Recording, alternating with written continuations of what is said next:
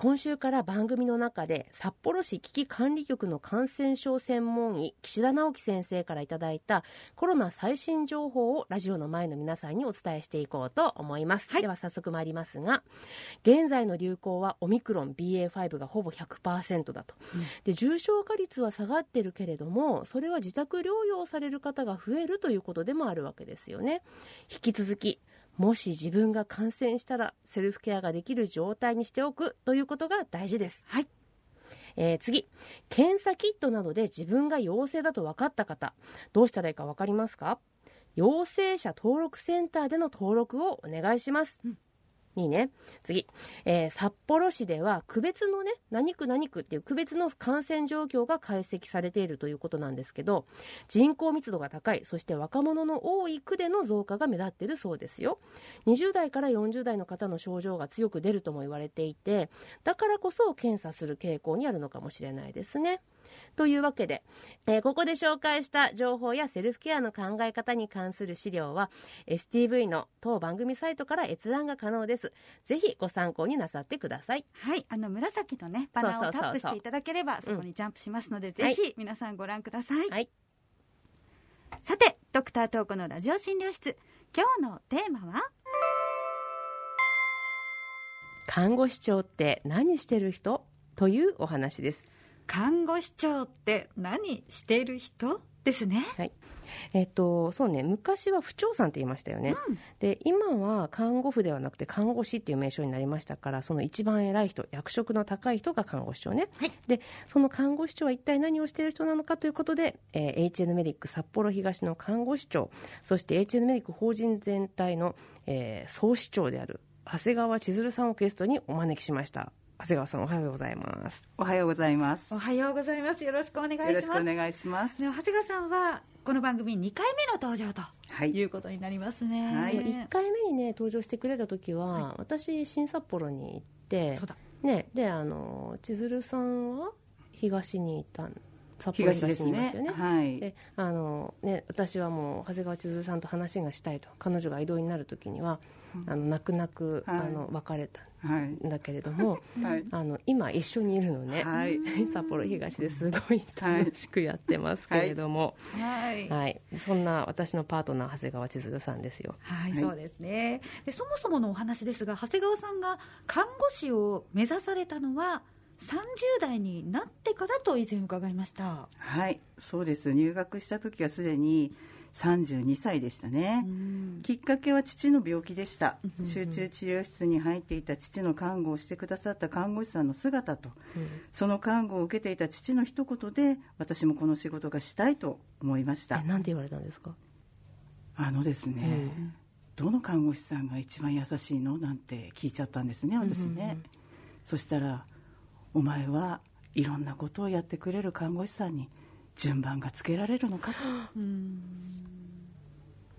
と。そういうことじゃないぞって言われなんてと。私その時初めて白衣の天使っていうのは患者さんにとってそういう意味なんだなって分かったんですね、なるほどはい、それで私も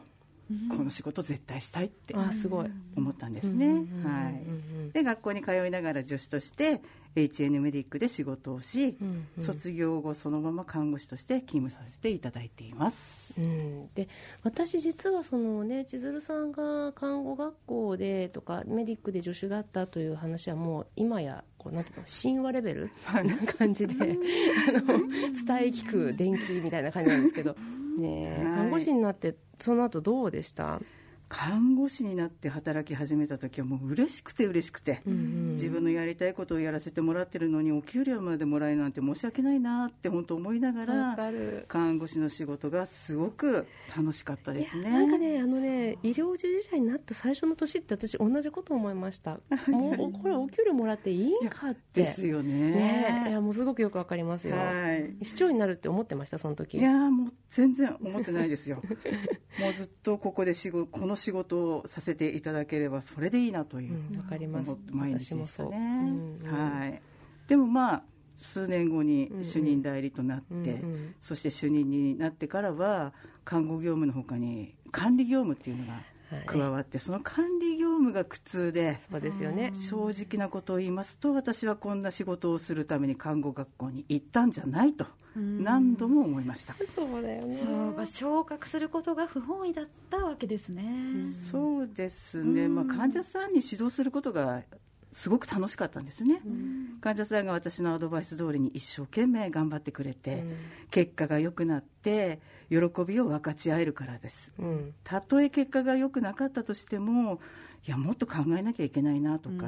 患者さんと2人でさらに考えたり苦しみも患者さんと半分こにできてそういう関係性が持てることがやりがいになっていたんだと思います。でもすごくよくわかるよ。ね、はい、あの普段もやっぱ患者さんと話していて良くなった時も悪くなった時もあの時ああだったよねとか、うん、なんかなんていうんですかこの2人の歴史みたいなのをね、ね。はい、紐解いたりとか、はい。うん、あれより辛いことないよ頑張ろうとかっていうふうに言えたりとかっていう、はい、なんかその瞬間一つ一つってすごくこうやりがいの粒みたいなところあります。はい。ね、すごくよくわかる。はい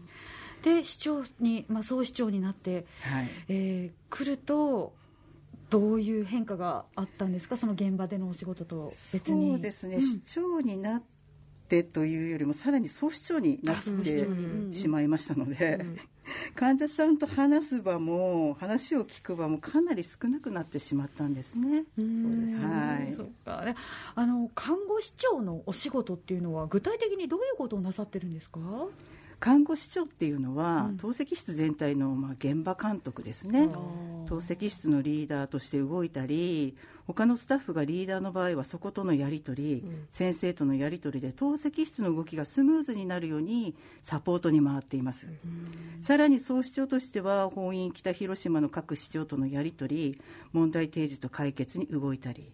今、看護部長としての動きとして新人教育や採用活動にめちゃくちゃ力を入れています。いやもうめちゃくちゃなんてもんじゃないですよね、なんかね 火が見える。なんかメラ燃えてますね、はい、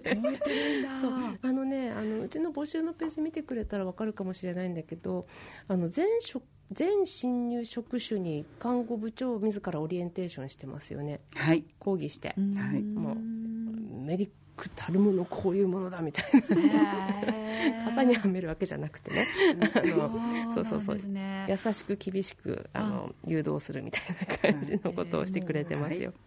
でもまあ患者さんと話す機会が少なくなってしまうので、まあ、昇格にはちょっとなという気持ちもあったんですね、はい、そうですね。市長になってからも業務としてはまだ現場にいることができていたので、患者さんとの関わりもまあ、持つことはできていました、うん、総市長になってからは自分なりにやりたいことをやりやるべきこと、うん、やりがいが変わっていることに自分自身が気づけていたので気持ちを切り替えて現場からスープの冷めない距離を今保っています、素晴らしい。あなんというじゃもうやりがいがもうやりがい自体が変わってきたということですね。はい、はい。えー、はい、まあ、どういう変わってき方されたんですか、はい、そうですね。自分がこれまでに経験した患者さんとの関わりというやりがいですね。これを伝える必要があると強く思いました。私が患者さんと話をするのではなくスタッフが患者さんと寄り添わなきゃいけないなと。さまざまいろんな報告を受けている中でですねどうしてもうまくいかないケースがやっぱり多いなと、そうです、ね、どうしてできないのかなって考えると経験値がやっぱり浅いスタッフばかりだからかと、なら教えなきゃできはしないよ。私が教えるんだ。そっか私がやるべきことそれはスタッフ教育なんだと先の長い大変なやりがいを見つけたということです。いやこれねあの言うのはね言葉にするのはすればそうなんだけど具体的にやるって言ったら大変ですよ。どう具体的にはどうやってこう鞭を振ってるんですか？そうですね、えっと、スタッフがベッドサイドにしゃがみ込んで、うん、患者さんと話をしている姿を見るのは私はすっごく嬉しくっていいぞいいぞもっとやれと思うんですよね。ねでも時々そろりそろりと透析室を回った時に、うん、記録がろくにされていなければがっつり叱ります、はい、字が汚ければさらに叱ります。改心で調子が悪いと訴えている患者さんがいたとしますよ、患者さんは先生に訴えるんですけれどもその前情報としてどこがどのように辛いかをスタッフが聞き取りしていないとこれまたがっつり叱ります。これは先生がやることなの？あなたがやることじゃないの？と常に怒っています。あのかなりおっかない看護師長さんなんですね。あれあの、ね、先生がやらせることでないっていうとこう先生偉そうみたくなるんだけど違うそういうことじゃなくて、あのなんていうのかな。同じ土俵で同じ情報を持って患者さんにしっかり還元するためには、当事者としてしっかり医者が聞く前に同じ情報を同じ目で見て捉えよということを言いたいわけですよね。はい、なかなか難しいよね。そうでもね、あのすべては患者さんにいい医療を提供するために、はい、っていうもうその一点に。皆さんも方向が一緒ですよね、そうですそうです目指す方向が一緒ってことですよね。はい、はい、ねこんな話すると市長さんって怖い人なんだと思われますけど怖いんですよね。そうですね。いや本当に新しい患者さんが来なくなってしまいますよ先生これ。も 現実、うん、怖いんですね。まあ私自身否定しませんから。うんうん。でもそれが私の役目なんだと思ってやっています。いや大事。腹くくる、うん、私しかできないとも思っていますし、うんうんうんそしてそれがやっぱり患者さんのためにつながるんだと信じてやっています。いや私もそう思う、はい、ということでね、はい、お時間が来てしまいました、はい、今日は HN メディック札幌東で市長をしています長谷川千鶴さんをお招きしまして看護師長って何をしてる人？というお話を伺いました。長谷川さんにはですね来週もお越しいただきまして今度はスタッフをどのように育てているのかいくのかというテーマでお聞きしたいと思います、はい、それでは長谷川さん今日はどうもありがとうございました。ありがとうございました